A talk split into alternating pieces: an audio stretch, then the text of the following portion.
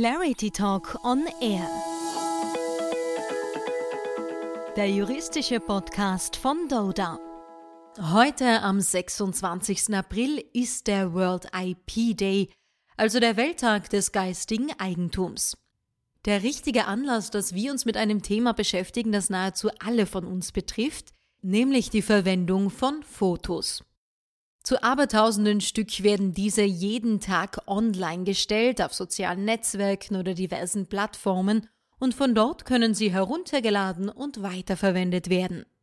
Aber was ist in diesem Zusammenhang erlaubt? Wann gibt es Strafen? Und was haben Katzenfotos damit zu tun? Darüber sprechen wir heute mit zwei Urheberrechtsexperten, einerseits Rechtsanwalt Bernhard Heinzel. Ja, hallo. Und andererseits Rechtsanwaltsanwärterin Ida Woltran. Hallo. Hallo, ich freue mich heute da zu sein.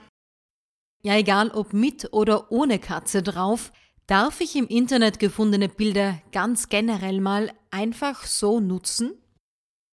Die knappe Antwort ist nein. Bei Bildern im Internet ist zwar weitgehend die Annahme verbreitet, dass man unbeschränkt nutzen kann, was man einfach so findet, weil es eh schon online ist. Dem ist aber in der Realität nicht so. Ja, tatsächlich ist es so, dass das Internet eben kein rechtsfreier Raum ist, insbesondere auch im Hinblick auf die Urheberrechte. Die Praxis spiegelt das natürlich oft nicht wider, aber wo kein Kläger, da kein Richter.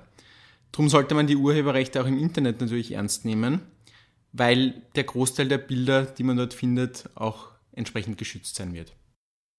Jetzt wurde eben der urheberrechtliche Schutz angesprochen. Was braucht es denn dafür? Generell gar nicht mal so viel. Nach dem österreichischen Urheberrecht und der Judikatur des OGH sind Fotos nämlich schon dann als Werke der Lichtbildkunst geschützt, wenn sie nach dem Wortlaut des Gesetzes eine eigentümliche geistige Schöpfung darstellen. Dafür ist dann auch gar kein besonderes Maß an Originalität notwendig, sondern es reicht schon eine visuelle Gestaltung durch den Fotografen aus. Und die ist nach der Rechtsprechung immer schon dann gegeben, wenn man sagen kann, ein anderer Fotograf hätte das Foto jetzt möglicherweise anders gestaltet. Im Ergebnis ist die Schwelle für das, was geschützt ist, daher eigentlich extremst niedrig und kann man daher davon ausgehen, dass die allermeisten Fotos auch als urheberrechtliches Werk geschützt sein werden. Und selbst wenn jetzt diese Schwelle nicht erreicht wird, wie zum Beispiel bei Automatenfotos, dann sind solche Bilder trotzdem leistungsschutzrechtlich geschützt. Was bedeutet das konkret? Das bedeutet in erster Linie, dass grundsätzlich mal nur dem Urheber Verwertungsrechte an dem jeweiligen Foto zukommen. Dazu zählt einerseits das Recht auf Vervielfältigung, aber zum Beispiel auch das Zurverfügungstellungsrecht. Im Bereich des Internets ist gerade das Zurverfügungstellungsrecht besonders relevant. Das meint nämlich das Anbieten zum interaktiven Abruf. Wenn ich also ein fremdes Katzenbild im Internet gefunden habe und das auf meiner Website oder auf meinem Social-Media-Kanal hochladen will, dann ist das in der Regel eine Zurverfügungstellung. Und dafür brauche ich dann die Zustimmung des Rechteinhabers. In erster Linie ist es dann auch der Urheber des Fotos, also der Fotograf. Den muss ich dann also kontaktieren und mir die Nutzungs- und die Veröffentlichungsrechte an dem jeweiligen Foto einräumen lassen. Man nennt eine solche Vereinbarung auch Lizenzvertrag. Wichtig ist, dass ich dort dann genau festlege, was ich mit dem Foto eigentlich machen will.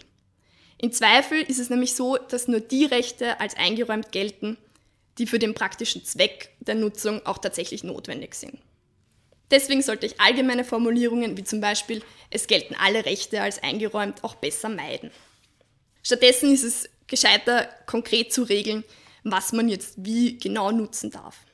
Wenn ich das Foto auch bearbeiten möchte, dann muss ich das zum Beispiel auch gesondert festlegen. Weil das Bearbeitungsrecht ist von der Rechteeinräumung im Zweifel sonst nämlich nicht umfasst. Angenommen, ich habe mir nun die erforderlichen Rechte vom Urheber einräumen lassen, muss ich sonst noch etwas beachten? Ja, also zum einen hat der Urheber oder Rechteinhaber die von der IDA bereits angesprochenen Verwertungsrechte, das sind quasi die kommerziellen Rechte. Daneben gibt es aber auch die sogenannten Urheberpersönlichkeitsrechte. Diese sollen vor allem die geistige Beziehung zwischen dem Werk und dem Urheber schützen. Im Kontext von Fotos ist hier insbesondere das Recht auf Namensnennung relevant. Das heißt, der Urheber selbst kann bestimmen, unter welchem Namen sein Bild veröffentlicht wird. Und grundsätzlich habe ich auch den Namen des Fotografen dann anzugeben, wenn ich dieses Foto nutze. Man bezeichnet dies häufig auch als Fotocredits. Der Urheber kann darüber hinaus auch entscheiden, dass er darauf verzichten will oder dass ein Pseudonym mit seinen Werken veröffentlicht wird. Aber das bleibt jedem Urheber selbst überlassen und in der Regel, gerade bei Fotos, steht der echte Name des Fotografen. Wenn ich mir schon die Rechte einräumen lasse, dann sollte ich auch dieses Thema mit dem Rechteinhaber klären, damit ich dann die Fotocredits so anbringen kann, wie das der Urheber wünscht. Und wie sieht das Ganze aus mit Fotos, auf denen Personen zu sehen sind? Gibt es dafür weitere rechtliche Schranken? Also wenn ich jetzt nicht das angesprochene Katzenfoto verwenden will, sondern eines von einem Menschen, dann muss ich mir außerdem noch überlegen, was mit den Rechten des darauf abgebildeten sein könnte. Das Urheberrecht kennt da nämlich das Recht am eigenen Bild. Demnach dürfen Bildnisse von Personen dann nicht veröffentlicht werden, wenn dadurch berechtigte Interessen des Abgebildeten verletzt werden. Wann jetzt konkret so ein berechtigtes Interesse vorliegt, das sagt das Gesetz zwar nicht. Allerdings ist das dann typischerweise der Fall, wenn durch das Foto der Abgebildete äh, bloßgestellt wird oder wenn seine Intimsphäre verletzt wird. Außerdem sind die Interessen des Abgebildeten in der Regel auch dann verletzt, wenn die Veröffentlichung zu Werbezwecken geschieht und der Abgebildete davor nicht um Einverständnis gefragt worden ist. In der Praxis sollte ich also dann, wenn ich ein Foto von einem Menschen hochladen will, das auch mit dem Abgebildeten konkret besprochen und abgeklärt haben. Wenn ich keine Einwilligung des Abgebildeten habe, dann muss ich eine Interessenabwägung treffen. Also ich muss meine Veröffentlichungsinteressen einerseits mit denen des Abgebildeten andererseits abwägen. Nur wenn diese Entscheidung zu meinen Gunsten ausfällt, darf ich das Foto dann auch tatsächlich posten. Ah ja, Katzen muss ich übrigens nicht um ihre Zustimmung fragen. Die gelten in Österreich nämlich als Sachen und können damit keine Träger von Persönlichkeitsrechten sein. Also halten wir fest, ich brauche die Zustimmung des Urhebers, damit ich das Foto posten oder hochladen darf. Außerdem muss ich die Fotocredits angeben, wenn der Urheber das möchte und wenn keine Katze, sondern ein Mensch auf dem Foto zu sehen ist, dann muss ich dessen Rechte ebenfalls beachten. Aber was kann denn passieren, wenn ich das nicht berücksichtige und fremde Fotos einfach so veröffentliche? Ja, das kann dann mitunter teuer werden. Bei Urheberrechtsverletzungen hat der Rechteinhaber grundsätzlich mehrere Ansprüche. Der erste Anspruch ist der sogenannte Unterlassungsanspruch. Der Rechteinhaber kann also fordern, dass ich sein Foto nicht weiter benutze. Dazu kommt der Beseitigungsanspruch.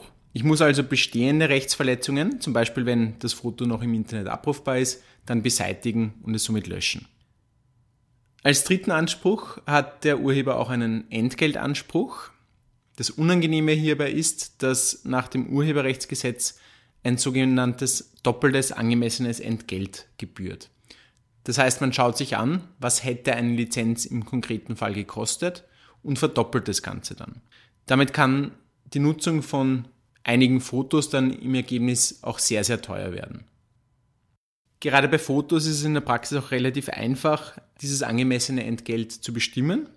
Es gibt hier nämlich den Rechner der Fotografeninnung, wo ich den Preis oder Wert eines Fotos nach bestimmten Parametern dann auch bestimmen kann. Und der wird dann auch von Gerichten in der Regel anerkannt. Schließlich hat der Rechteinhaber gegebenenfalls auch noch einen sogenannten Urteilsveröffentlichungsanspruch. Er kann also fordern, dass ein vom Gericht erlassenes Urteil veröffentlicht wird. Auch das kann dann wiederum teuer werden, wenn die Veröffentlichung in einem Printmedium erfolgen muss. Und um bei diesen Strafen auf der sicheren Seite zu bleiben, das Urheberrecht und die genannten Punkte daher jedenfalls beachten. Bernhard Heinzel, Ida Woltran, vielen Dank für die Erklärungen. Danke fürs Zuhören. Ja, vielen Dank und Happy IP Day. Und mehr zum Thema IP gibt's auch in vergangenen Folgen, etwa zu Marken und Mustern oder auch zum Patentrecht. Einfach mal hineinhören. Bis zum nächsten Mal.